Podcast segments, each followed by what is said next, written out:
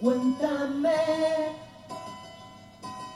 cómo te ha ido en tu viajar por ese mundo de amor. Bienvenidos amigos en este nuevo capítulo que estamos tratando de hacer con bastante esfuerzo y dedicando tiempo para ustedes. En el día de hoy vamos a hablar sobre el estrés, pero de manera más animada y con muy fácil entendimiento por lo menos ese es mi objetivo. Mi nombre es Moisés Cornejo, me dicen Checho, soy amigo de todos los que escuchan y, miran y siguen nuestro canal. Quiero decirles que el estrés como concepto es un sentimiento de tensión física o emocional que puede venir de cualquier situación o pensamiento que lo haga sentir a uno frustrado, furioso, nervioso. El estrés es una reacción del cuerpo a un desafío o demanda. Hemos hablado anteriormente sobre lo que son las emociones y los sentimientos y están profundamente eh, vinculados con el estrés. Sabido es que el estrés hace daño y en algunas ocasiones tiene consecuencias fatales.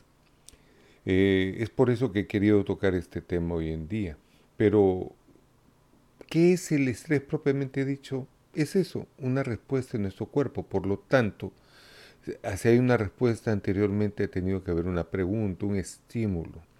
En la medida que nosotros sepamos o nos entrenemos a tratar de sobrellevar el estrés ante cualquier circunstancia, pues vamos a ser mejores personas, vamos a ser más felices también, alcanzando la paz, sobre todo en nuestro aspecto corporal, nuestro entorno social, de pareja, laboral, como padres, como seres humanos en general.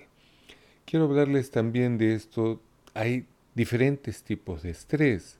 En la terminología moderna hoy en día el estrés del cuerpo, por ejemplo el embarazo, también es considerado un estrés porque las mujeres son maravillosos seres humanos que tienen una capacidad increíble de resistencia al dolor y al sufrimiento, mayor que los hombres, porque el hombre sufre y en su momento reacciona, la mujer no, maneja mejor sus emociones y el estrés. Pero hablemos de los diferentes tipos de estrés. Existe un estrés agudo, existe un estrés episódico, existe un estrés crónico. El último es el más serio de todos. Todos son importantes, pero el más serio es el crónico.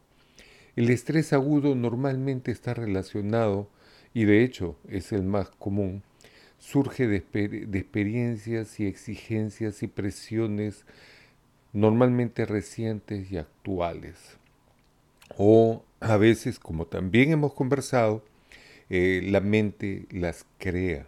Piensa, voy a tener un examen, voy a reunirme con una persona, voy a tener una entrevista de trabajo, todo eso crea un nivel de estrés que nos hace muchísimo daño. No solamente en la consecución de nuestros objetivos, sino en la vida cotidiana, en la vida diaria. Afortunadamente la mayoría de las personas reconocen el estrés. Para eso tienes que es mandatorio que te detengas un momento cuando estés viviendo una experiencia límite, una vivencia muy fuerte, y analices un momento tu cuerpo para ver qué reacciones tienes. En eso vamos a llegar muy pronto cuando hablemos del manejo del estrés. Dado que es normalmente el estrés agudo es de corto plazo, vale decir no tiene larga duración pero incluye una agonía emocional, problemas musculares, estomacales. ¿Cuántas veces hemos sentido esas famosas mariposas en el estómago, no? Y grados de excitación, como les dije anteriormente, pasajeras. El estrés agudo episódico es el que se convierte de manera constante sin llegar a ser crónico frente a, digamos, situaciones frecuentes, ¿no? Por ejemplo, si tú sabes que todos los días vas a ir al trabajo de 8 de la mañana a 5 de la tarde, y te vas a encontrar con un jefe odioso. Tu cuerpo se prepara con estrés, desafortunadamente, ¿no es cierto? Entonces hay estudiosos que han relacionado la frecuencia del ritmo cardíaco con los problemas del estrés y no se equivocan. A veces el estrés episódico se da en cuestión de competencia laboral, por ejemplo, pero constantemente. Ese es un problema. Todos los días lunes, por ejemplo, en el campo de ventas en el cual me, desarrollé donde muchísimos años, durante muchísimos años, los lunes tenías que presentar tu producción de toda la semana anterior. Era un estrés episódico pero constante. Sabía que todos los lunes me iba a enfrentar a vendedores que eran iguales o mejor que yo muchas veces. Me producía un estrés increíble hasta que aprendí a manejarlo. Básicamente los síntomas son los mismos que el anterior, ¿no es cierto? Inclusive te puede llevar a dolores de cabeza, tensos y persistentes migrañas, hipertensión, dolor de pecho y eventualmente enfermedad cardíaca. Hablemos ahora del estrés crónico. El estrés crónico es una patología de tipo emocional, pero puede estar asociada a un tipo mental.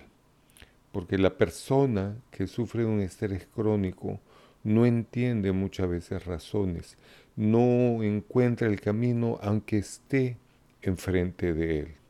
Esta persona se enfoca principalmente en el estrés, ni, a veces ni siquiera en la causa, porque si esta persona se detuviera a analizar qué es lo que ocasiona esos grados de estrés, de repente sería algo mucho más llevadero. Algunos tipos de estrés crónico provienen de experiencias traumáticas de la niñez, Recuerden lo que hemos hablado. A veces no estás frente al estímulo, pero el simple hecho de recordarlo lo revives una y otra vez y otra vez y eso te causa un estrés crónico. Apatía en las mañanas, como que no encuentras ganas de levantarte, no encuentras un porqué, un propósito, un norte en tu vida. Ya estás hablando de un estrés que se asocia a depresión, y a uno de los males más grandes de la historia de la humanidad y actuales, que es la ansiedad. Entonces se vuelve un círculo vicioso, estrés, depresión, ansiedad, y no sales de ese curso de acción, no puedes seguir adelante con tu vida, peleas con todo el mundo, no saludas en las mañanas, no quieres comer. El estrés puede ser realmente altamente perjudicial para los seres humanos.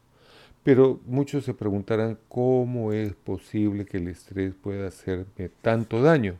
Pues bien, nosotros somos básicamente una mezcla corporal de reacciones químicas permanentes. Nuestro cuerpo, la máquina maravillosa, produce constantemente diferentes tipos de neurotransmisores, hormonas y endorfinas.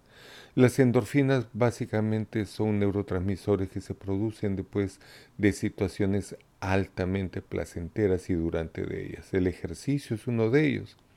Tiene receptores en las células que son los mismos receptores que son de los productos opiáceos, heroína, codeína, etc. De eso se trata, de controlar tus niveles de hormonas en general. Cuando tú, y todas las hormonas son buenas, de hecho eh, somos seres que hemos sido preparados para esta vida, que nos pone en peligro desde el principio de los tiempos, con hormonas, por ejemplo, de reacción. Una de estas hormonas es la adrenalina, que inmediatamente cuando estás frente a un estímulo de peligro, Tú no sabes de dónde, pero sacas fuerzas de flaqueza para correr, para saltar, para enfrentar una situación. Pero el anterior, la hormona anterior a la adrenalina es el cortisol. El cortisol es extremadamente bueno cuando es usado, entre comillas usado, en nuestro cuerpo para estarnos, ponernos en alerta pero el estado constante de estrés lo que va a producir es que el cortisol se eleve inmediatamente tan solo con recordar situaciones de estrés. E inmediatamente tú vas a tener una reacción fisiológica y física que no te va a permitir seguir adelante. Por ejemplo, vas a estar tenso, permanentemente tenso. Tu musculatura va a estar tensa. Y cuando llegue su momento de relax, de repente al final del día te vas a encontrar con que te sientes cansado. Claro, pues si, si no todo el día es como que hubieras tenido pesas en la espalda, todo el día. Esa es la tensión. Cuando te relajas, sientes que se te cae el mundo, porque ya no tienes motivo para estar tenso. A veces te vas a dormir, duermes mal de manera episódica, que es el peor de los sueños, es dormir y despertar, dormir y despertar. Eh, no te va a permitir descansar apropiadamente, te vas a levantar cansado, malhumorado, sin ganas de hacer nada. Algunas enfermedades crónicas del corazón están vinculadas al exceso de cortisol, los famosos infartos cardíacos, los accidentes cerebrovasculares conocidos como stroke, los derrames cerebrales, por supuesto.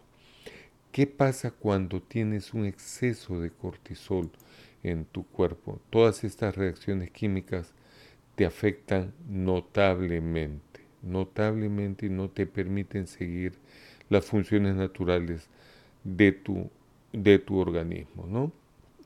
El metabolismo del cortisol, no quiero ahondar mucho en esto, pero regula niveles de inflamación, controla la presión sanguínea.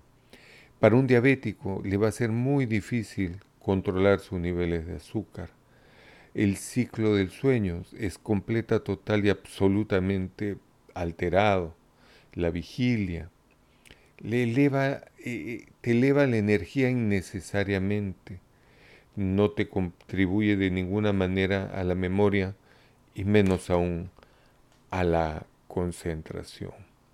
El cortisol eh, altera tu sistema inmunodefensivo, te vuelve más vulnerable, a los problemas de infecciones en general, inclusive las llamadas infecciones eh, oportunísticas, que, que aparecen solamente cuando tus defensas bajan.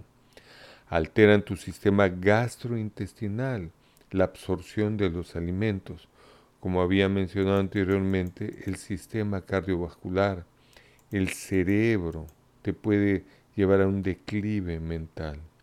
Obviamente, si todos estos sistemas fallan o se alteran por el excesivo nivel de cortisol, se altera también tu sistema metabólico, tu sistema reproductor, obviamente, ¿no? Y el órgano más grande que tiene el cuerpo, la piel. Sí, señor, la piel es un órgano. De acuerdo a nuevos estudios se le considera un, un órgano que como ustedes saben mantiene la temperatura apropiada del cuerpo, te protege de las inclemencias del tiempo exterior. Todo eso se altera constantemente a todos los niveles de órganos y sistemas. Por eso es tan importante tener un manejo apropiado del estrés. No puedes andar por la vida corriendo a 100 kilómetros por hora y pretender que vas a apreciar realmente la belleza del paisaje. Nadie puede apreciar el paisaje cuando vas a 120 kilómetros por hora. Tienes que aprender a detenerte un momento, respirar profundo y ver realmente cuál es el peor de los escenarios. ¿Qué va a pasar si llego tarde? ¿Qué va a pasar si no apruebo esa cita? Y tener siempre, por supuesto, un plan B. Muy importante en todo en la vida tu famoso plan B y C si es que puedes. Justamente es parte del manejo del estrés. Otro tema del manejo del estrés es eh, a veces a una persona en particular, sea tu jefe, tu novio, tu novia, tu pareja en general, te altera. Tienes que tomar la decisión. Si esta persona resulta tóxica para ti, de repente tienes que separarla Tienes que tomar la decisión, si estás en un empleo que te altera, probablemente tendrás que tomar la decisión, difícil en estos días por cierto, de cambiar de empleo, porque si no, te estás matando. Mi padre solía decir, el hombre no muere, el hombre se mata, gran verdad, porque te matas si fumas, te matas si bebes, si comes comida basura, y por supuesto si te relacionas en situaciones o con personas que son altamente tóxicas en tu vida. Tienes que detenerte, apreciar la vida, tienes que sentir tu cuerpo, tienes que ser feliz. Vamos a continuar hablando en otra oportunidad sobre esto. Les agradezco un millón por toda la atención que me dan con este podcast. Humildemente les pedimos que pongan un like, que se suscriban y que me comenten, por favor, qué más quieren saber sobre este tema o temas adicionales. Escríbanme. Yo se lo voy a agradecer infinitamente y ese like ayuda inmensamente al mantenimiento de este canal. Mi nombre es Moisés Cornejo, me dicen Checho, estoy para servirlo, le deseo el más espectacular de los días. Que Dios los bendiga y hasta la siguiente oportunidad.